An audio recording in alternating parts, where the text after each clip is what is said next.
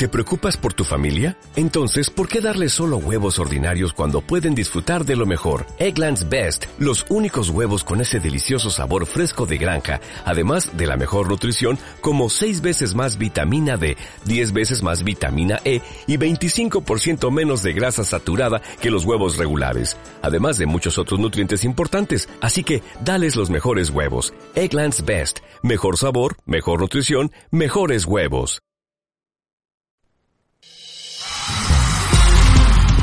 Arranca Frecuencia Fútbol, el programa radial que contiene toda la polémica e información sobre el deporte rey. Frecuencia Fútbol, dirige Tyron Quiroz.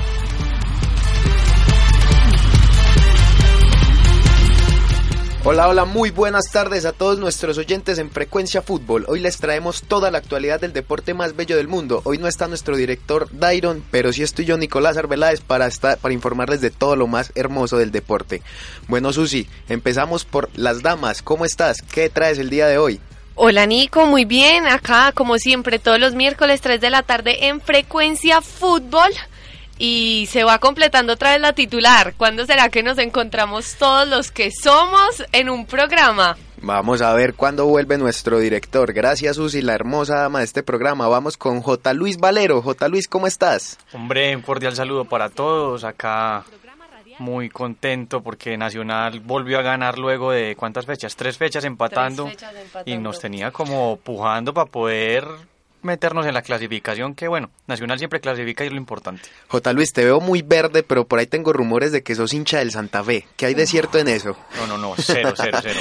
Aunque respeto mucho al cuadro de Santa Fe, es uno de, yo creo que tal vez detrás de Nacional es uno de esos equipos que uno, que uno le gustan tal vez, que siente algo, un amor tardío por allá, pero no, no, hincha de Nacional a morir, siempre Nacional, soy del verde, soy feliz. ¿Hoy tenés el corazón partido, los dos No, jamás. equipos, o vas con Nacional? Jamás. Nacional por encima de todo, hasta por encima de la selección. Muy bien, J. Luis Valero. Bueno, tenemos una nueva contratación, el refuerzo en, un- en Frecuencia Fútbol.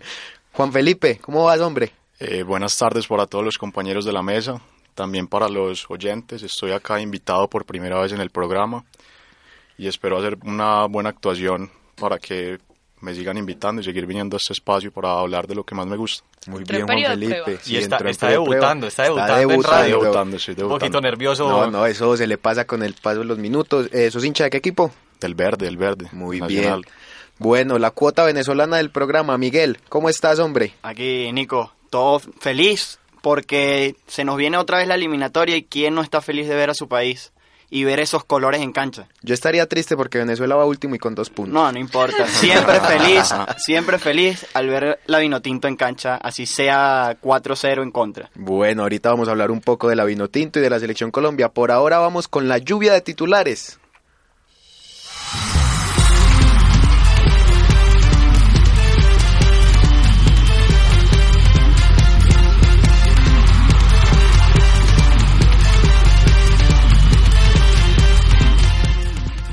Paradoja en el fútbol argentino. La selección de futsal logró lo que no has podido lograr la selección de mayores, ganar un mundial. Los argentinos derrotaron a la selección rusa cinco goles por cuatro, concluyendo el campeonato en territorio colombiano.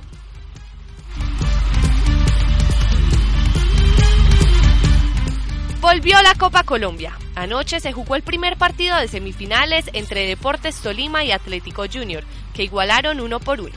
Esta noche Atlético Nacional se enfrentará a los Cardenales en Medellín.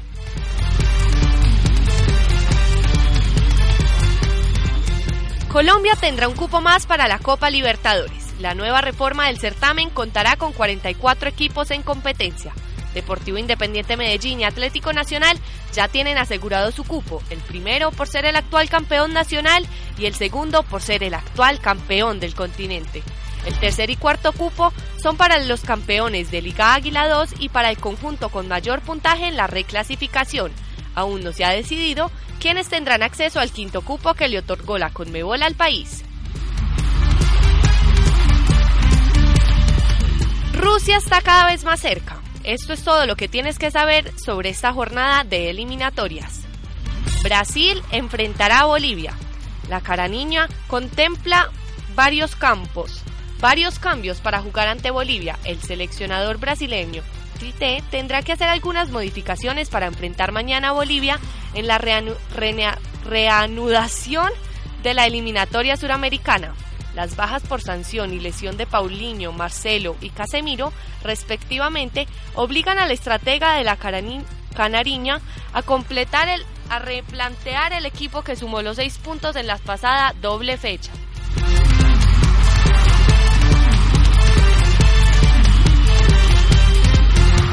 Perú enfrentará a Argentina. Una Argentina sin Messi busca los tres puntos en Lima. La Argentina de Edgardo Bausa se medirá ante la selección de Perú, donde no contará con el astro argentino Lionel Messi. Pero todo indica que el crack ya tiene sustituto y es el jugador colchonero Ángel Correa.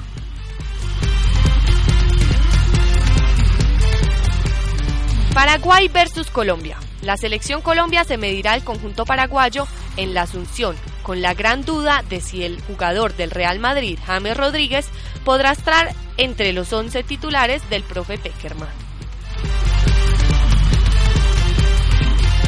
Por último, Uruguay enfrentará a Venezuela. La Vinotinto se enfrentará al primero de la eliminatoria, el que menos puntos tiene se enfrenta al más grande. El conjunto venezolano intentará buscar sus primeros tres puntos de la mano de Salomón Rondón y Juan Piañor en Montevideo.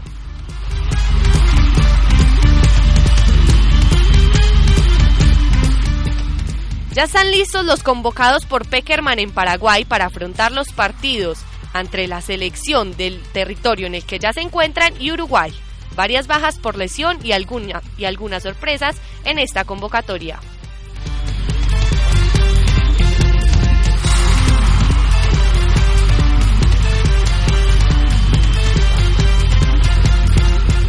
Muchísimas gracias Susi, como siempre un excelente informe deportivo y bueno, pues J. Luis, se te fue la mano con ese titular. El que menos puntos tiene Venezuela enfrenta al más grande. ¿Qué opinas de eso, Miguel? Te está ganando mi odio.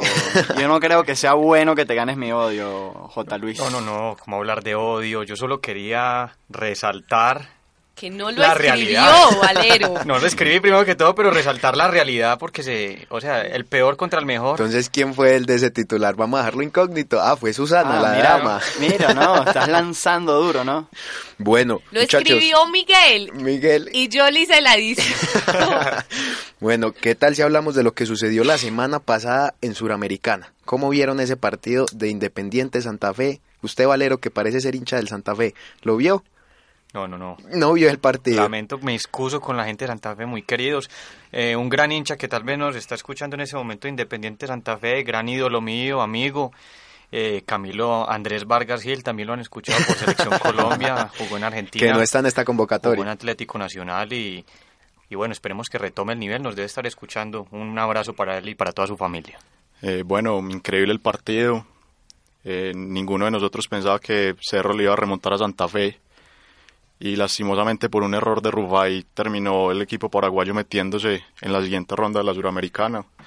Se viene un tema difícil para Santa Fe porque está dividido por el tema de Omar Pérez y también por toda la división interna que había con la salida de Gerardo Peluso, entonces esperemos que... Sí, eso, eso escuché hoy en el pulso del fútbol y además eh, agregaba a Iván Mejía que también este Jonathan Gómez, Gómez. como que también está partiendo del equipo y como que no le gusta, él sale de los entrenamientos, sale de los partidos y no da declaraciones a prensa, no le gusta ser parte como de nada del equipo, está muy alejado y esta situación es preocupante. Y recordemos que lo de Omar Pérez viene desde tiempo atrás, todos los técnicos que han salido se han quejado de, de Omar Pérez y yo no sé, yo la verdad lo, siempre lo he visto desde acá afuera, como simplemente espectador del fútbol, siempre lo he visto como un líder positivo en la cancha porque vos ves los gestos de él dentro del terreno de juego y son, son bien. No sé cómo se comportará en camerino y en entrenamiento, pero es preocupante. Nosotros vemos 90 minutos en una cancha o en un televisor y son muchachos que trabajan toda una semana juntos. Entonces... No sabemos qué pasa, pero bueno, es triste, triste lo de Santa Fe, pues era el actual campeón de la Suramericana. Ahora entonces no se vieron el partido, pues no sé si lo vieron el partido Independiente Medellín, que estuvo al borde de perder la clasificación. También una historia muy una historia muy parecida a la Santa Fe. Se terminó metiendo el equipo de Medellín por gol visitante y es bueno, muy bueno por los equipos de Antioquia y de Colombia. Puede haber un enfrentamiento ahorita en semifinales Nacional Medellín, vamos a ver qué pasa, pero bueno, entonces les leo los cuartos de final. Independiente Medellín enfrentará a Cerro, a Cerro Porteño, Atlético Nacional a Coritiba, San Lorenzo de Almagro a Palestino de Chile, si no estoy mal acá, y Junior enfrentará a un equipo brasilero que no, me, no alcanzo a descifrar bien el nombre. Eh, les cuento otra cosa a la suramericana, imagínense que aumentaron los premios en el 72%. Ahora quien quede campeón se va a llevar 2 millones de dólares. Santa Fe en la pasada edición se llevó 1.280.000 dólares. Una cifra alta, pero este, este incentivo de subir los premios puede ser muy bueno para el fútbol latinoamericano porque puede dar más Más, O sea, más más músculo al campeón, músculo, más, más músculo, músculo. financiero al campeón. No, y a todos, y, o sea, y es para todos, o sea, hasta los que pasan a primera ronda, los que pasan a primera ronda pasaron de ganarse 100 mil dólares a ganarse 250 mil dólares. Para un equipo pequeño, por decirlo así, un equipo de los venezolanos, de por allá, de tablita para abajo, Muy buen dinero. es muy buen dinero y que puede dar pues un poder adquisitivo mejor. Y un pueden- equipo también como Sol de América que va de último en la Sí. en la, En la tabla clase- en de la tabla posición de de Paraguay. Se enfrentó a Nacional la semana Yo creo pasada que también. yo creo que por fin la Conmebol se dio cuenta que hay que darle dinero a los clubes para que retengan ese talento que lastimosamente no hemos tenido la posibilidad de retenerlo. Solo el fútbol brasilero es el único que tiene la capacidad, porque ni siquiera el argentino. siquiera llega, llega un club europeo y por decir a Boca, que es lo más grande que hay en, en Argentina y el club con más dinero en Argentina llega y le, le pregunta a un jugador y se lo lleva.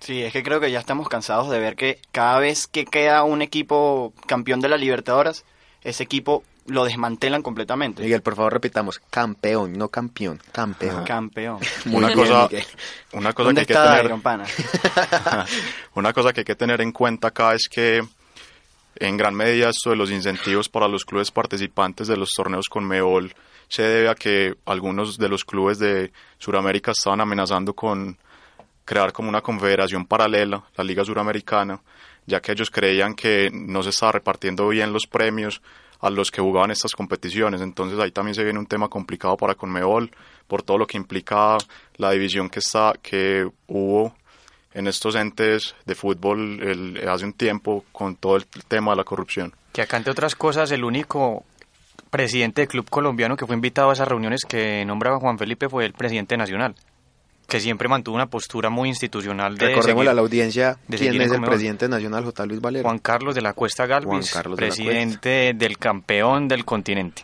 Bueno, pues entonces cerremos ya esto y les cuento entonces que ya Medellín y Nacional por haber entrado a cuartos de final se ganaron 450 mil dólares. Yo creo que casi medio millón de dólares no le cae mal a ninguno de los dos equipos paisas. Y esperemos a ver, en semifinales se pueden llevar 550 mil dólares y al subcampeón le van a dar un millón de dólares. No es nada, no es una cifra para nada mala. Yo creo que los dos equipos, aparte de querer la mitad de la, la otra mitad de la gloria, van a querer ese dinero. Ojalá con eso nos bajen un poquito la cuota de abonados, ¿no? Porque Ojalá están... que sí. Porque es duro, es duro. Si usted le pone a hacer cuentas, a, bueno, por lo menos a un hincha Atlético Nacional le sale muy costoso, pero muy costoso ir al estadio todo el semestre. Y más aún si no está abonado y le toca la boleta y sí peor. Y no hemos podido acabar con la reventa. Yo creo que es un problema que tiene en generar todo el fútbol Bueno, pero eso colombiano. ya es muy político, yo digo que dejemos así. Después yo lo toco en mi programa que es político, entonces pasemos De que- chismes. de no, de política, cultura y entretenimiento. Chismes. Bueno, entonces pasemos a esta gran paradoja del fútbol. La selección argentina de futsal ganó el mundial y, Ar- y Argentina del, de Argentina, la selección argentina no ha podido. A Messi, Messi siempre es subcampeón, lleva cuatro finales en las cuales subcampeón. Entonces es una gran paradoja como el futsal se, nos, se le alzó a Argentina y les cayó como por decir así la boca y es el orgullo ahora de los argentinos. ¿Vos qué opinas, J. Luis? Hombre, yo tuve la oportunidad de ver este mundial eh, un par de veces. Nunca me imaginé que Argentina fuera a ser el campeón. Porque yo, los yo que no, saben. yo no creí que le fuera a ganar a Portugal. Es que- Partido apretado. Y es que los que saben de futsal decían que era Portugal o Brasil. Y ambos se fueron, o sea, no llegaron una, a la una final. fin- una final rara, Rusia, Argentina. A mí Rusia pues nunca me ha parecido un país futbolero, entonces Irán quedó de tercer puesto. El Sí, el- Yo- yo el tengo una duda. Yo tengo una mundial. duda. El futsal, digamos que no tiene mucha fuerza a nivel mundial. Y vienen acá y todo el mundo del mundial de futsal. Y bueno, a pesar de la poca asistencia, yo creo que se ha creado tal vez un poco de conciencia y la gente se ha instruido un poco de qué es el futsal. Pero mi duda es, ¿estos jugadores dónde juegan? ¿En, el equipo de Afid, en el equipo de la Universidad de, no sé, de Auckland, de... No, no. eh, No, en No, ligas- pero aquí, aquí en Colombia hay la Liga Argos Futsal. Sí. Entonces yo creo que muchos de los colombianos que estuvieron están en Yo esa te puedo hablar sobre la selección de Portugal. Eh, por lo menos los equipos grandes, Benfica, Sporting o Porto, tienen su propio equipo de futsal. Muchos de los jugadores de, de la selección de Portugal son juegan en el Benfica, la mayoría. Y Ricardinho juega en el Inter de Movistar de España. En el que Inter ya de salió, Movistar. Sí, que ya salió, jugó en el Benfica, jugó varios años y pasó hace dos temporadas a ser parte del Inter de Movistar. Ricardinho, que es denominado el nuevo Falcao del, del futsal. Jugadorazo, jugadorazo. Yo me vi el primer partido Colombia-Portugal y me pareció un jugador con unas condiciones excepcionales. Un- el futsal es un deporte complejo porque pienso yo, considero que es un deporte en el cual hay que correr muchísimo más. Es un deporte más Y desgastante. exige más técnica porque es un poco más reducido el espacio, hay que ser muy rápido. eh, vos tenés un jugador y inmediatamente a los dos metros tenés el otro. Entonces yo creo que la verdad es más difícil jugar futsal que jugar fútbol normal. Sí, Por no, ahí es que si supieras que a, a Ricardinho lo intentaron llevar al primer equipo de fútbol del Benfica y estuvo entrenando dos o tres semanas y no rindió igual. Recordemos también que Falcao, que ha sido denominado el mejor jugador de futsal de todos los tiempos, también tuvo una prueba en Sao Paulo. Le fue pésimo, entonces es un deporte totalmente diferente. No, y aquí en fútbol. Colombia Joanny Moreno primero jugaba era futsal y después subió, pues ese sí pudo, no sabemos, pero Joanny Moreno que se perdió en China. En China. y no, Que se dice que viene para Nacional apenas termine el contrato allá. Ah, entre otras ese, cosas. ese va a ser otro, ese va a ser otro reencauchado como Mamolino. Yo diría que mejor se quede por allá ganando platica, que no se venga para acá. Bueno, ya que tocamos a Nacional, eh, hoy se juega Nacional Santa Fe por la Copa. Aquí tengo una posible alineación de, no, la- los concentrados, perdón. Hay varias bajas, pero como hablábamos en programas anteriores, Nacional tiene con qué sacar dos nóminas A. Léenos ahí la de Nacional, la- los Pues concentrados. los concentrados son Franco Armani, Cristian Bonilla, Gilberto Alcatraz García, Francisco Nájera, Felipe Aguilar. ¿Quién es este? Roderick Miller. Nunca lo había Panameño, panameño. Bueno, bueno, el Panameño. panameño. Muy Sí. bueno. Llegó después de que Nacional ganara la, la No, no, libertad. Llegó, llegó un poquito antes. antes. para los últimos dos no partidos. pudo ser inscrito. Y no, no fue inscrito, por lo cual no salió como campeón de... Y vino por la excelente Copa ¿De América, que tuvo. Pero le ha costado adaptarse, la verdad. A mí personalmente me gusta mucho, aunque ha tenido un par de errores importantes, pero es tiempo para que se vaya adaptando al fútbol colombiano. Bueno, sigo. Alexis Enríquez, Edwin Velasco, Diego Arias, Mateus Uribe, Elkin Patadita Blanco, Juan Pablo Nieto, John Edison Mosquera, revelación, dicen mucho revelación en el equipo. Eh, ahorita escuchando el pulso del fútbol, Iván Mejía habló de una de un, de un posible tridente en ataque que eran con Mosquera, con Ibargüen y con Borja. No me choca ninguno de los tres jugadores, me parecen muy buenos. A mí la verdad. Mosquera no me gusta ni cinco. ¿Por qué? es la versión de Jonathan Copete 2.0. Lo trajeron de Bulgaria. Eh, me parece igual. Es un que tiene es muy aplicado en marca, pero la verdad no me gusta. vos. Pues hombre, es que a mí me gustan los jugadores rápidos en las bandas de Nacional y ese tipo tiene un, o sea, decir y tiene yo, un enganche que le tremendo. sirve mucho yo a creo, Nacional.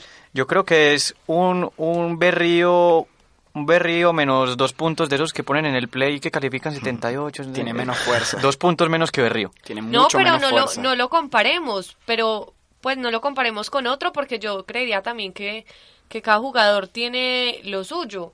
Pero como decía Valero, es un jugador que a Nacional, por el estilo de juego que manejan en el club, le sirve para tener mucha velocidad por las bandas. A mí me gusta ese jugador, me parece interesante. Lo que sí no comparto es que Miguel Ángel Borja esté ahí, porque yo digo que Miguel Ángel Borja tenía que estar en la, concentrado con la selección Colombia. Eh, me parece un error y como lo he venido reiterando en yo creo que casi todos los programas de frecuencia fútbol, eh, el que no debería estar es este Roger Martínez. Sa- Pero Nico, bueno, en un momentico hablamos de eso, pero Miguel Ángel Borja, bueno, que es un excelente jugador, esperemos a ver qué Yo pasa creo con él. que lo que sacó a Borja de esta convocatoria de selección fue que en los últimos partidos, pues ya en el último partido con Nacional, rompió como esa mala racha que, que venía teniendo, porque no, es, no estaba definiendo. No estaba definiendo bien y creo que de pronto Peckerman vio pues como el mal momento que atravesaba el jugador apenas en el último partido que fue ante No me acuerdo. El conjunto asegurador. El. Conjunto sí, contra Equidad. Contra ¿Cómo quedó Equidad. ese contra la partido? 1-1? equidad a- eh, No, rompió la racha No, Rompimos esa rocha de empates que, que Ah, nos el, que tenía perdi- con el que miedo. perdió fue Medellín, perdió 3-1 contra Alianza Petrolera, sorpresivo ese resultado. Yo Vamos. quiero resaltar algo ya que estamos hablando de Medellín y de Nacional que y de, bueno, meter al Junior también en esa canasta que están entre los ocho. Medellín primero, Nacional segundo, Millonarios tercero, Santa Fe cuarto, Junior quinto. Y los y Junior, Medellín y Nacional están jugando la Copa Suramericana y le están teniendo un, un rendimiento tal vez bueno. En general, un- una calificación global han tenido un buen rendimiento en la liga y un buen rendimiento en Suramericana. Entonces, No, y equipos, orgulloso pues de- Medellín- del equipo no se colombiano. reforzó en su no, Medellín no se reforzó, pero Nacional sí hizo buenas contrataciones y a ver, Juan Felipe, contanos. Puedo dejar un tema picando para que lo toquemos ahorita en el tema de la convocatoria de la selección. Claro. Para mí, Miguel Ángel Borja es mucho más delantero que Carlos Vaca. Si yo fuera técnico de la selección Colombia, ese sería mi delantero Para titular. mí también, y es más goleador, y es más delantero nuevo. Ahorita tocamos ese tema. Bueno, cerremos este tema y les doy la alineación probable del otro equipo de Valero, Santa Fe. Leandro Castellanos, Javier López, Hora- Horacio Salaberry, William Tecillo, Carlos Mario Arboleda, Daniel Roa, Jason Gordillo, Dairon Mosquera, Jonathan Gómez, Anderson Plata y Humberto Osorio Botello. Les cuento que Anderson Plata y Humberto Osorio Botello son ex millonarios del otro lado del- de la capital. Bueno, pues entonces como estábamos hablando, vámonos con el grueso ahora sí, las eliminatorias. Empecemos con los equipos chicos. Miguel, ¿con qué viene Venezuela para estas eliminatorias? Yo no voy a hablar porque estás hablando de equipos chicos y Venezuela no es ningún equipo chico. Bueno. pero sí, te digo que se nos viene un partido difícil contra la selección de Uruguay y demás allá en Montevideo. Y de verdad que el equipo se debe preparar porque los uruguayos te complican la vida en la presión alta. Si el equipo no tiene una salida limpia y fácil, no le veo posibilidad a la selección de Venezuela ante Uruguay. Vamos a ver qué pasa. O sea, es un partido muy complicado. Venezuela, si se para como sabe pararse, si sabe neutralizar las bandas de Uruguay que son muy fuertes, eh, puede llegar a hacer algo. Yo digo Ojo. que tiene que ser una, una alineación más defensiva. Ojo, sí, comparto contigo que tal vez debamos estar pendientes atrás, lanzar nuestros mejores centrales. Por favor, Dudamel, no metas a Rick Vizcarrondo. Ya él Dudamel no, que nos escucha. No sirve, ya no sirve. Ya tienes que meter al SEMA a jugar con Wilker Ángel. Son la generación de defensas de la selección. ¿Tenés por ahí la nómina? Sí, sí, ya te la ahí- digo en un segundo, pero déjame concretar mi idea. Eh, Tenemos que hacerle fuerza a Venezuela para que le arañe un punto de pronto Ojalá los tres. a Uruguay. A Uruguay allá. todos somos Venezuela. Todos somos todos Venezuela. Pero- somos vino tinto. Vos sos Venezuela, sos Venezuela. No, pero lo que dice Miguel es cierto y lo hablamos cuando Colombia se enfrentó a Venezuela en la fecha pasada de, de eliminatorias, que lo que tiene que hacer la selección de Venezuela es renovarse, incluir a los jugadores eh, que vienen más jóvenes para ya salir con una titular muy fuerte para el Mundial del Sí, de 2022. Sí, claro, es que, bueno, la convocatoria de Venezuela está plagada de, de personas jóvenes. Por lo menos te voy a decir, Wilker Fariñas que tiene apenas 18 años y ya lleva entrenando con la selección desde los 16, 17 años, con las mayores. Eh, otro que podría rescatar es Yángel Herrera, pero esta vez se cayó de la... No, mentira, está en la convocatoria con el, ex- el jugador de Atlético Venezuela. Y Andrés Ponce, que está jugando ahorita en Suiza y fue goleador de, del pasado Mundial Sub-20. Yo creo que la convocatoria, o bueno, cuando la Federación Venezolana de Fútbol llevó a Dudamel como técnico de la selección, yo creo que era pensando más en el Mundial de Qatar 2022 y en hacer un proceso con personas, con jugadores jóvenes, porque veíamos que Venezuela tenía los mismos cinco o seis jugadores que ha tenido en las últimas dos o tres eliminatorias, entonces creo que va por buen proceso. Sí, es un proceso, como lo hemos resaltado también en programas anteriores. Vamos a ver qué pasa. Y ahora que hablaron de la, fe- de la FIFA, vieron que Gianni Infantino estuvo aquí en Colombia jugando un partido de las estrellas de la FIFA contra las estrellas Él, él colombianas. es, él es el expresidente. No, el, No, No, el actual el presidente, presidente. actual el presidente ex FIFA. Blatter. No, no, Y pero les- el Calvito ya no quedó, sí. o- Sí, él es el sí, presidente. sí, sí. Vino Ah. a jugar aquí a Colombia, un partido que quedó 5-5, en el cual hubo varias estrellas. Estuvo Cafú, eh, hubo varias estrellas colombianas como el Pibe Valderrama, estuvo este que jugaba en Nacional, el negrito este, el que picaba mucho, Asprilla. El Esos Tino. partidos El de Fausto, exhibición Fausto. siempre Sí. están arreglados Ima- para que todos hagan gol y queden con unos que Oscar marcadores Córdoba grandísimos. jugó delantero e hizo gol. Y Esto qué es pena, increíble. Qué pena con Gianni Infantino. No le advertimos que Gerardo Bedoya tenía el récord mundial de rojas, rojas. y le metió una patada tremenda al, al presidente de la FIFA, pobrecita. Nada más y Bueno, nada menos. ahora que hablamos de Gianni Infantino, L'Equipe, un diario de, de Francia, un diario muy fuerte deportivo, lo criticó y le dijo ridículo, ridículo la idea de que sea de que él proponga un mundial con 48 equipos.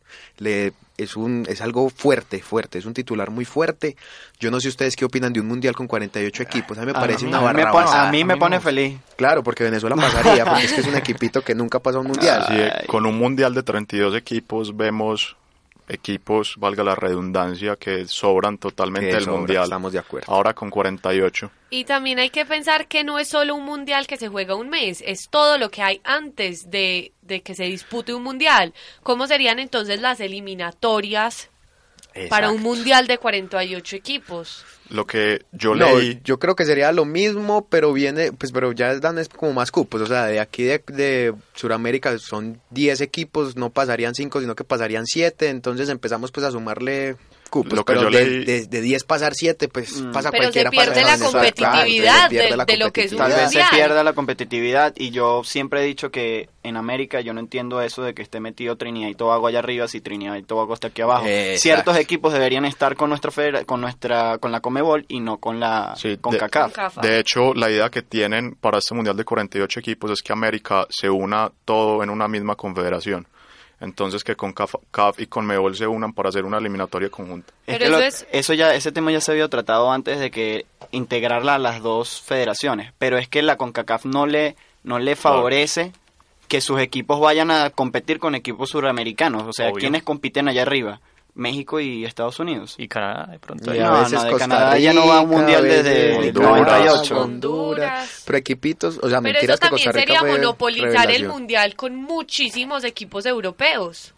Sí, le darían mucho, much- mucha más participación a los equipos europeos, pero tampoco, o sea, yo también estoy de acuerdo con que el Mundial, con 32 me parece una cifra muy abultadora, con 48 sería ya un torneo, y sería un torneo larguísimo, sería un torneo yo digo que de unos que dos meses, no me parece, y afectaría mucho las ligas de cada país, pero bueno, Y es que además también dejas de, de tener ese privilegio de asistir a un mundial y no asisten los mejores, sino sí, que sí. se puede col- Exacto. se puede se puede eh, meter Chipre. Sí, bueno, entonces, prosigamos y vámonos ahora sí a la convocatoria de la selección Colombia. Voy a darles una noticia, acabaron de, de publicar, Fútbol Red dice que Peckerman confirmó la ausencia de James para enfrentar a Paraguay y voy a abrir comillas. En lo de Jaime, en lo de James hay que decir que se encuentra descartado para el partido de mañana y ya a posteriori y de acuerdo a lo que viene trabajando se definirá si estará frente a Uruguay. Vamos a ver qué pasa. Hará falta, no sé si hará falta o no. Eh, sacaron unas estadísticas, pero bueno, vámonos con la convocatoria sucia. A ver, ¿qué nos traes? Convocatoria de la selección Colombia. Tenemos a Carlos Vaca del Milan, Jason Murillo, Carlos Sánchez, Luis Fernando Muriel, Juan Guillermo Cuadrado, David Ospina, James Rodríguez está convocado, pero está en veremos.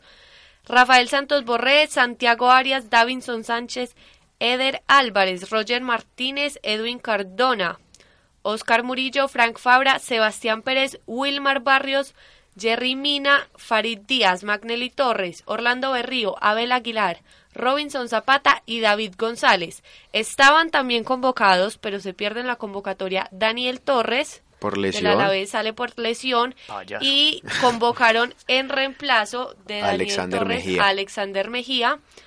Y también salió Estefan Medina. Estefan Medina y convocaron a Daniel Bocanegra De en Atlético. Nacional. Yo quiero hacer ahí una cosa sobre James, decir un puntico. A mí me parece una irresponsabilidad venir a la selección sabiendo que está lesionado. Uno sabe, uno sabe, Y más- y más que uno sabe cuándo no puede mes. jugar. Uno sabe cuándo no puede jugar. Está mal en el Madrid, estaba tal vez no tiene la confianza y se viene para acá. Ahí hay un tema muy complicado de manejo interno entre el departamento médico del Real Madrid y de la selección Colombia. Una relación que está fracturada desde que James Rodríguez se lesionó el hombro en, en la anterior Copa América. Entonces ahí hay malos manejos y probablemente haya causado mucho malestar en las huestes madridistas. Y es irresponsabilidad también de Peckerman y del, del equipo Eso, técnico eso tiene de un nombre y se llama. Pascual Lescano.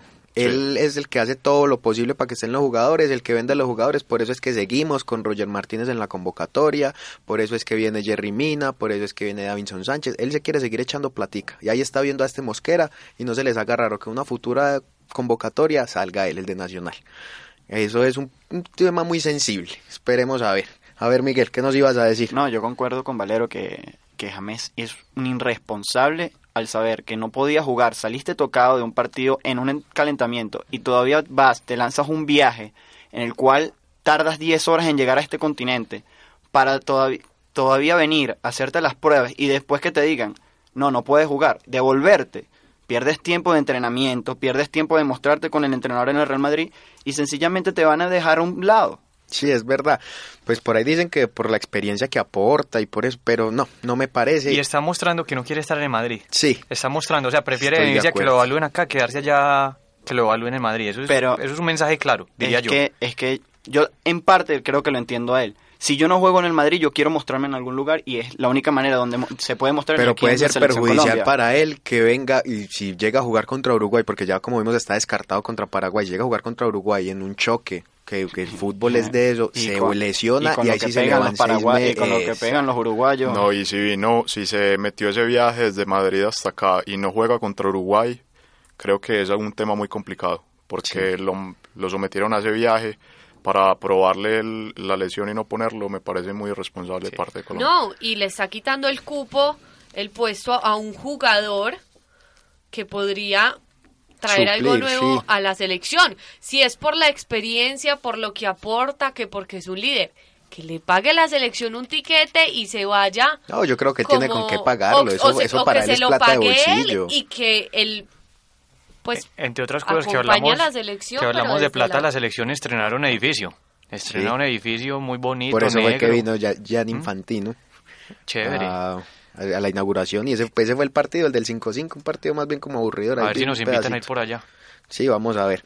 Bueno, vámonos. Con los arqueros, David, David Ospina, Robinson Zapata y González. ¿Con cuál nos vamos? ¿Quién pone? Indiscutiblemente. David Ospina, que según lo que dijo Peckerman también en las declaraciones, sería el capitán en el próximo partido ante Paraguay. A mí no me gustan los capitanes arqueros. Me parece que el capitán tiene que ser un jugador de campo. Claro, porque si hay una jugada arriba, o sea, legalmente el jugador que puede hablar con el árbitro es el capitán.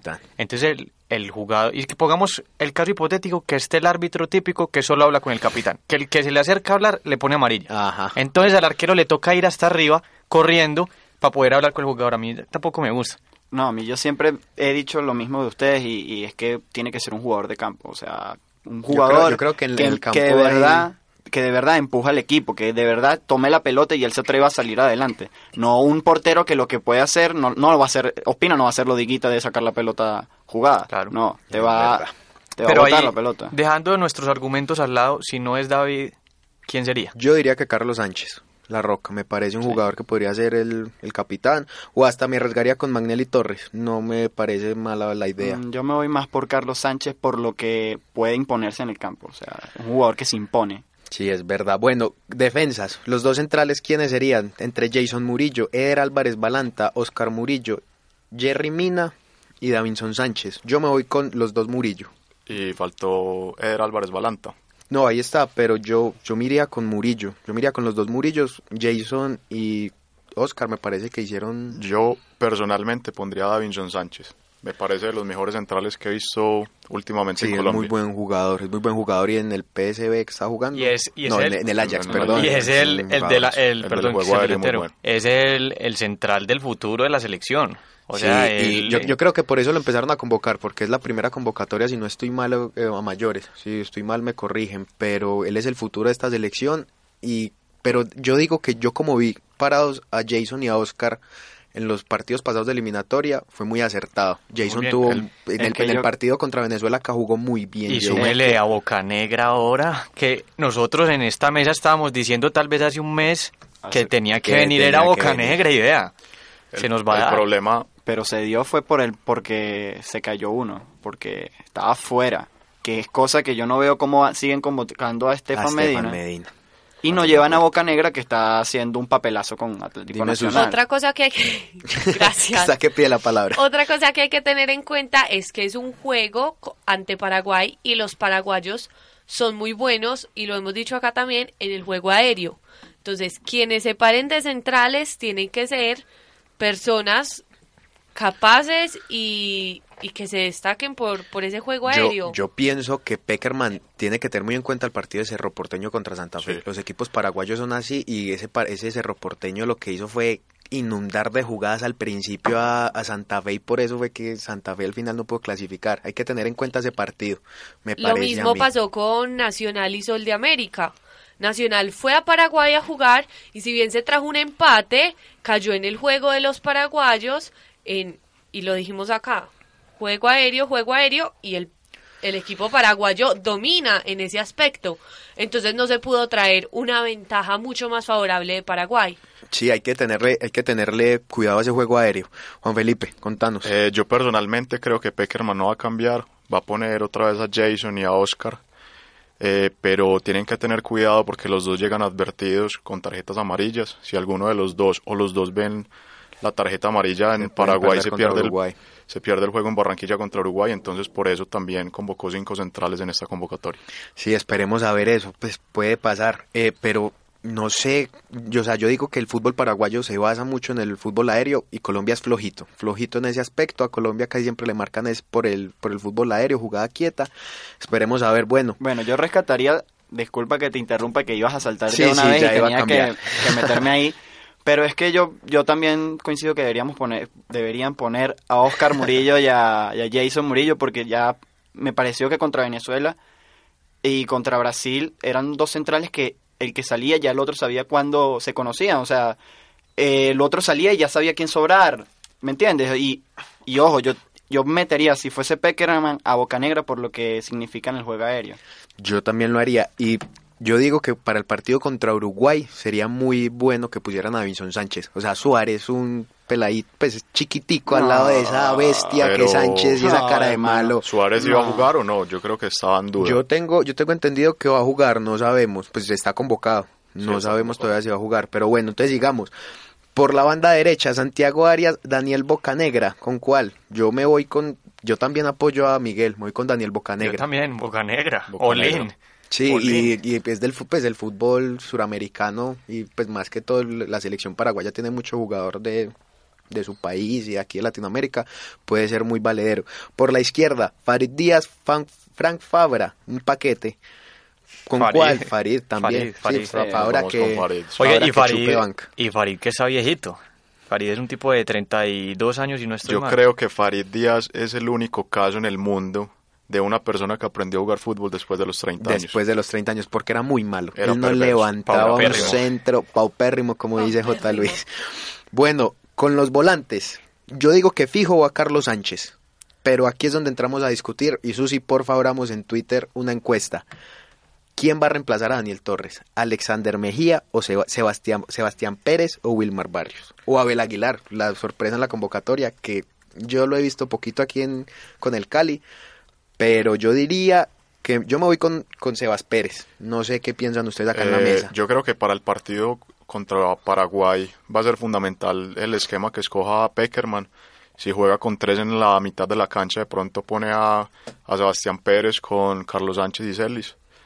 Eh, si no, pues podría poner a dos de Marcanetos. Pero Celis no está convocado. Eh, Celis no, perdón, eh, Alexander Mejía. Alexander Mejía, sí. puede ser Alexander Mejía que tiene buenas condiciones para sacar el balón desde atrás, para armar juego, no me choca pero me parece que con Daniel Torres se pierde un poco de dinamismo. Se, pierde control del balón. Se pierde control del balón. salida y, Se notó, y se notó mucho en el partido contra Brasil. Si bien lo recordamos que no pudo jugar por doble amarilla, se pierde mucho el control del balón. Vamos a ver. Pero eh, yo creo que el jugador como que la que tiene más características parecidas a él es, Sebastián Pérez, porque es un jugador completo, con salida, con recuperación, y es, es como el balance perfecto. Pero Sebastián Pérez tiene una cosa, y es que muchas veces, por estar atacando, se le olvida la función de él y se va tanto para arriba que puede dejar mal parado al equipo o lo puede partir. Yo la verdad no pondría a Sebastián Pérez porque lleva apenas dos partidos jugados con Boca, apenas está cogiendo nivel, ha jugado impresionantemente bien, pero para el partido contra Paraguay prefería no improvisar porque allá hay que sacar mínimo un punto. Sí, allá hay que venirnos por lo menos con un punto.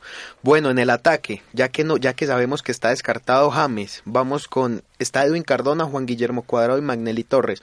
Yo le doy la confianza a Magnelli Torres. Yo creo que me gustaría que lo acompañara Edwin Cardona. Yo creo que es Magnelli y Edwin, o sea, eso es indiscutible porque a Peckerman le gustan los dos, son jugadores que han tenido continuidad con él y ahora para reemplazar a James va a estar ese, o sea, va a estar esa dupla. O la otra, o la otra y como se ha visto en muchas ocasiones es que juegue con Magnelli de enganche, que ahora cuadrado por una banda, a Muriel por la otra, como lo vimos en la convocatoria pasada y de 9 esté Carlitos Vaca. Yo creo más bien que esa va a ser la que va a utilizar Peckerman porque él sabe que va a tener que fijar los dos laterales en Paraguay para que no se le proyecten al ataque a tirarle centros a los delanteros. Sí, y teniendo, y teniendo dos bandas bien abiertas, imposibilitamos un poco la salida de los paraguayos. Es que yo pondría cuadrado precisamente por eso, porque tiene más regreso que cualquier otro.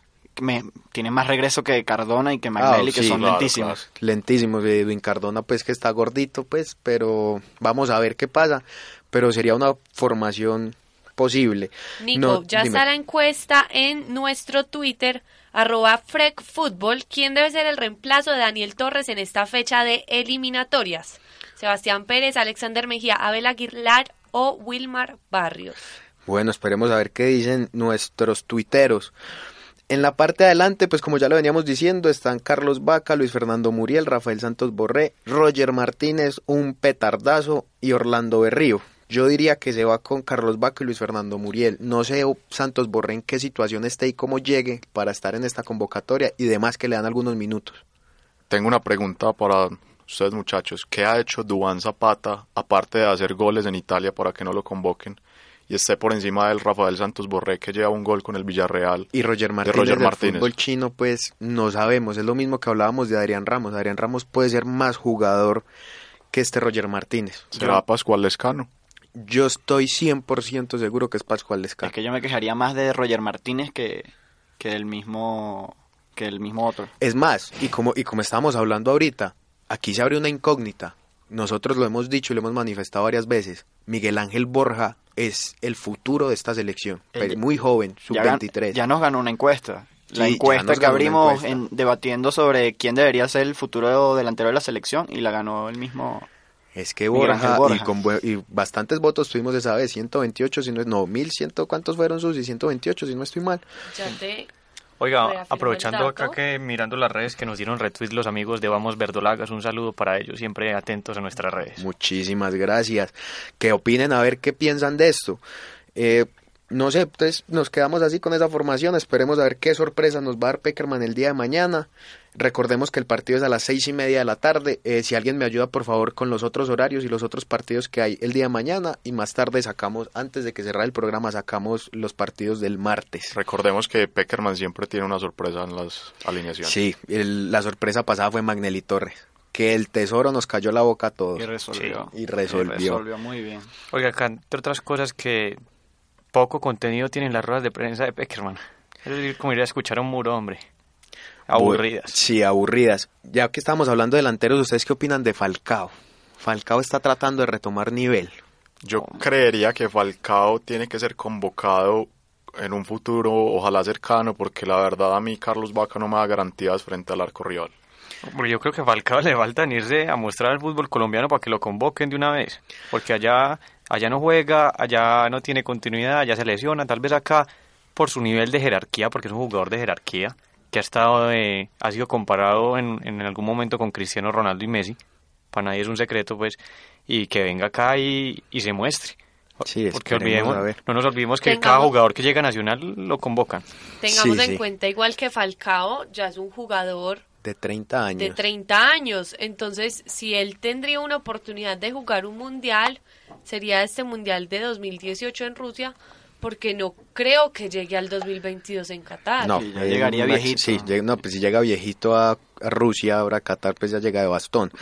Eh, Radamel Falcao García, que cumplió 11 años de debut profesional el pasado 2 de octubre. Ahorita traemos un especial en la biografía de él. Y pues ahorita la tiramos, todavía no. Pero antes de que pasemos a la biografía, quiero que hablemos un poco de los nuevos cupos a la Libertadores que tenemos.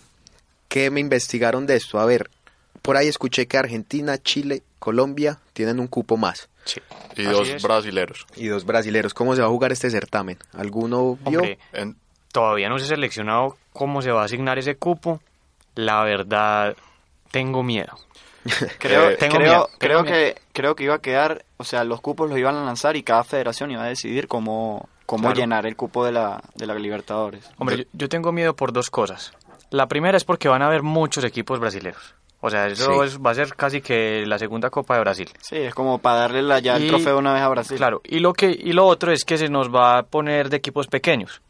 O sea, hagamos el caso de Colombia, digamos que va Nacional, Medellín y Junior. Junior, Santa Fe, Bueno. hasta Millonarios, Cali. Hombre, uno de esos. y, bueno, imagínese que se nos meta el Boyacá Chico, que se nos meta Bucaramanga. eh, Águilas Doradas, que se nos meta el Envigado a jugar Copa Libertadores. O sea, y, y lo mismo va a pasar en otros países. Va, ¿Quién va a ser el otro equipo de Bolivia o de Chile? O, o sea, no hay. Sería paupérrimo. Indudablemente. Se- sería volver la Copa Libertadores, la Copa Suramericana, que es aburridísima. No, Yo- y también es lo, el mismo caso del Mundial, lo que estábamos hablando, de que va a entrar cualquier cantidad de equipos que uno no sabe quiénes son, qué jugadores trae.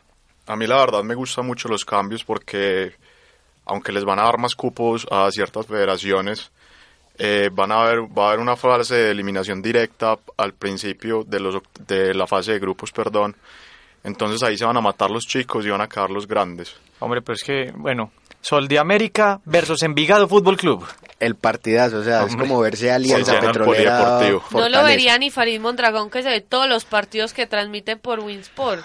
Sí, Gracias, Farid Farid. Mondragón, que sí, gracias Farid, no la vamos a encontrar nuestro colega ahora pues, pero un colega más bien malito para el fútbol. Y también recordemos que la Copa Libertadores a partir del año entrante se jugará desde febrero hasta diciembre o finales de noviembre. Es otro de los cambios que trajo la Conmebol, en la que el, el certamen, el, par- el, el, sí, Sí, el certamen. el Y yo creo- yo creo que eso suena apunta- muy de reina, el certamen ya no va a durar seis meses, como Sino lo solía hacer, sino un año. Y yo les digo eso aquí apunta. Eso apunta a convertirnos como en el modelo europeo, que el que juega la Champions no juega la Europa.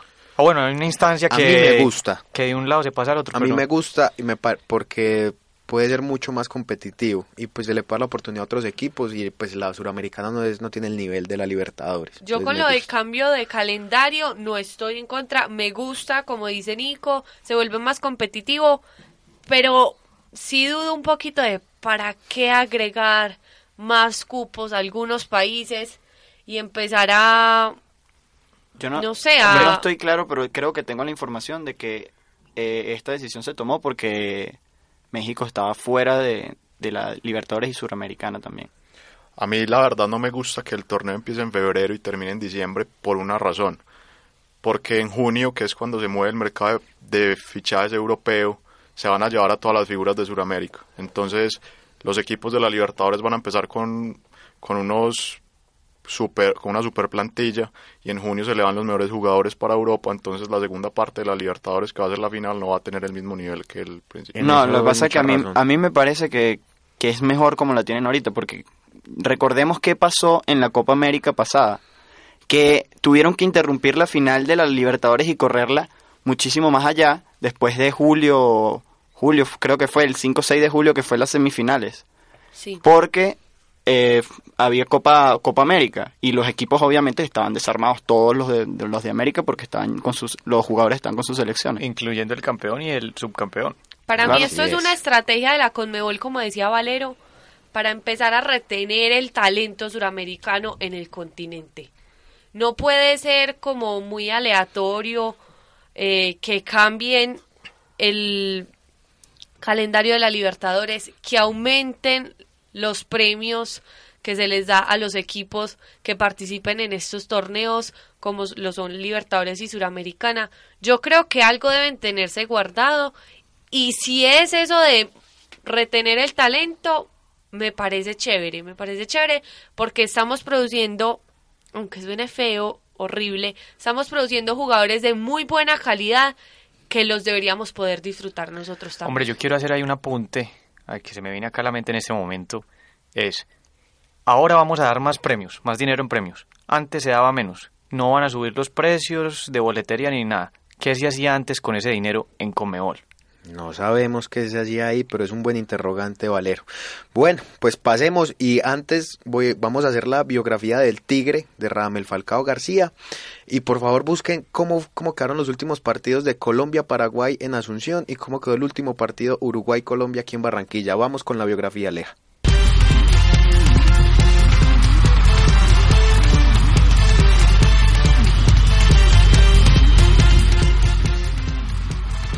Hace 11 años debutó el Tigre. Radamel Falcao García el 2 de octubre de 2005 hizo doblete en el partido que River Plate enfrentaba a Independiente de Avellaneda y que ganaron los millonarios 3 por 1. Radamel Falcao García, oriundo de Santa Marta, Colombia, actualmente juega en el Mónaco y es la segunda vez durante su carrera deportiva que participa con el equipo del Principado.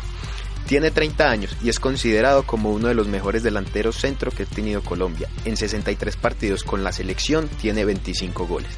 Comenzó su carrera deportiva en Lanceros de Boyacá, pero fue con River Plate con el equipo que se dio a conocer y con el cual obtuvo algo de gloria, pues en el 2008 ganó el torneo clausura. Después de su brillante participación en Argentina, llegó a Europa, exactamente al Porto de Portugal, equipo con el que ganaría una Europa League, dos Copas Portugal, dos Ligas y dos Supercopas. Fue en el club que más títulos alzó. Cuando Diego Simeone llegó al Atlético de Madrid, pidió a Falcao García y así en el 2011 el Tigre llegaría al club colchonero, donde por segunda vez ganó la Europa League y donde fue pieza clave para que el club ganara la Supercopa Europa. En dicho certamen hizo tres goles a Peter Cech dándole la victoria al club colchonero. Gracias a su excelente condición y a su sutileza a la hora de definir, pues es sencillo y contundente cuando tiene que serlo, pero sabe gambetear y hacer goles espectaculares cuando se, cuando se puede dar el lujo. Hizo parte del equipo ideal de la FIFA en el 2012. Estando en la cúspide de su carrera, Falcao tomó una decisión, lo que para algunos fue la sentencia de su carrera deportiva, ir a jugar a Francia con el equipo del Principado, el Mónaco. Llegó en el 2013 e hizo dupla con James Rodríguez, el colombiano con el que compartió camerino en el Porto. Como estaba en la cúspide de su carrera, Falcao era convocado a todos los ciclos de la selección Colombia de mayores, y para muchos analistas deportivos, gracias a él fue que la selección Colombia pudo llegar a Brasil 2014. A inicios de 2014, en un partido, en un partido de Copa Francia, jugando contra un club de cuarta división, el Tigre sufrió una lesión, lo que lo dejó seis meses fuera de las canchas y lo imposibilitó para jugar el Mundial. Desde ese momento, la brillante carrera de Radamel iría hacia abajo. Luego de recuperarse, llegó al Manchester United, donde no pudo retomar su nivel, y posteriormente al Chelsea, donde tampoco brilló. Ahora, Falcao está en el Mónaco, retomando el nivel que alcanzó en sus años gloriosos y trabaja fuertemente para poder volver a la selección Colombia de mayores y, por qué no, disputar el Mundial de Rusia 2018.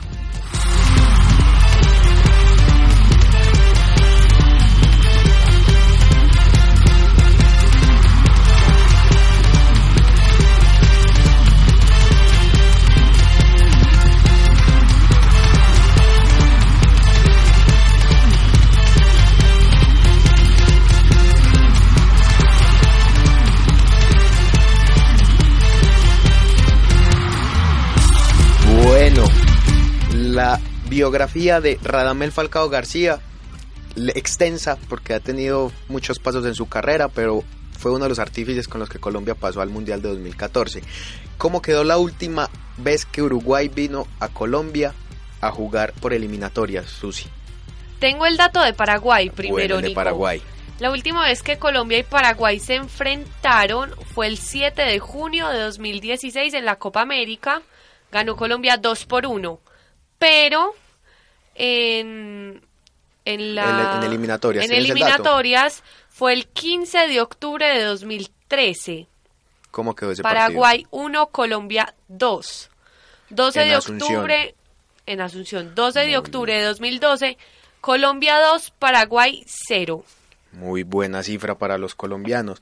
Contra Uruguay, si no estoy mal, hace en la eliminatoria pasada contra Brasil, cuando Uruguay vino aquí a Colombia, eh, Colombia ganó 4 por 0 en una contundente victoria. Un golazo de Zúñiga, cuando eso hacía parte de la selección junto a Que Armero. hizo, que hizo gol en estos días. Hace un mes Sí, fue el gol y- de él. y le- no. que le ganó al United. Al Sí, United. pero muy bueno. Bueno, se nos acabó el tiempo. Aleja ya me hace ojitos. Susi, ¿con qué te despides? Dímelo. Me despido con los horarios de los partidos de esta primera fecha de eliminatorias. Ecuador-Chile mañana a las 4 de la tarde, a las 8 de la noche, Uruguay-Venezuela, 8 y media, Paraguay-Colombia, 9.45, Brasil-Bolivia, Perú-Argentina a las 9 y cuarto. Eh, terminamos también con nuestra encuesta que hasta el momento ha recibido 36 votos, si no estoy mal, 42 votos ya. Bien. Que le acabo de dar refresh a la página. 24% dice que Sebastián Pérez debe ser el reemplazo de Daniel Torres. 52% Alex Mejía. 41% Abel Aguilar y Wilmar Barrios con el 10%. Quiero corregir ahí, 14%. Primero va al 1 y después iba al 4. 14% por Abel Aguilar y 10% por Wilmar Barrios. Qué pena, estoy con fiebre.